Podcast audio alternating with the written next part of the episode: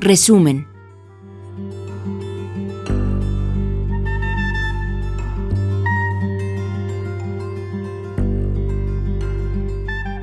Desde la antigüedad es reconocido que los seres vivos dejan descendencia parecida a los progenitores.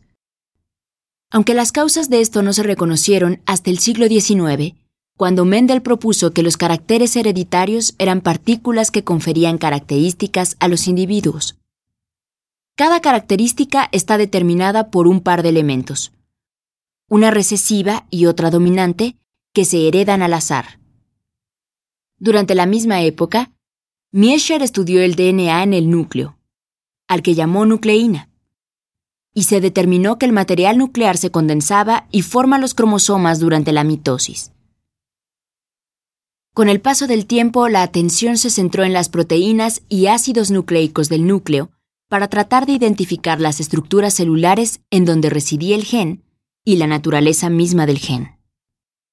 Avery, MacLeod y McCarthy aportaron las primeras evidencias de que el DNA, y no las proteínas, eran el material de la herencia. Aspecto que confirmaron Hershey y Chase.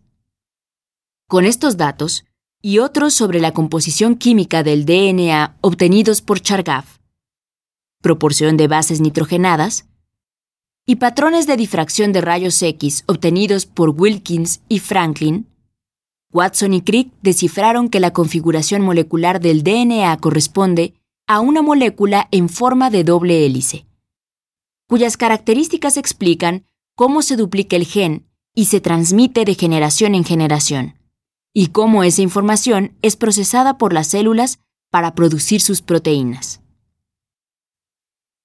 La estructura tridimensional del DNA corresponde a una molécula formada por dos hebras enrolladas alrededor de un eje central virtual. En cada hebra se alternan el azúcar desoxirribosa y el fosfato, unidos por enlaces fosfodiéster. Las hebras se unen a través del azúcar, que a su vez está unida a una base nitrogenada. Dentro de la molécula, las bases se apilan perpendicularmente al eje de la molécula y se aparean específicamente adenina con timina y citosina con guanina, a través de dos o tres puentes de hidrógeno respectivamente. Cada hebra de la doble hélice giraba en dirección opuesta generando antiparalelismo y polaridad a la molécula. La polaridad ocurre por el carbono 5' o 3' del azúcar en el extremo de la cadena.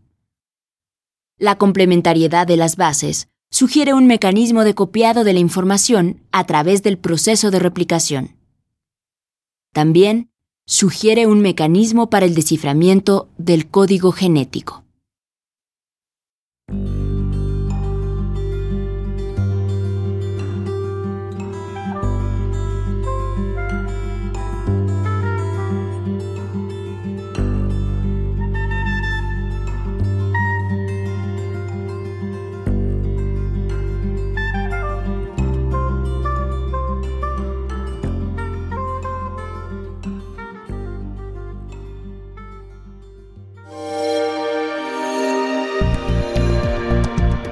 Descarga Cultura.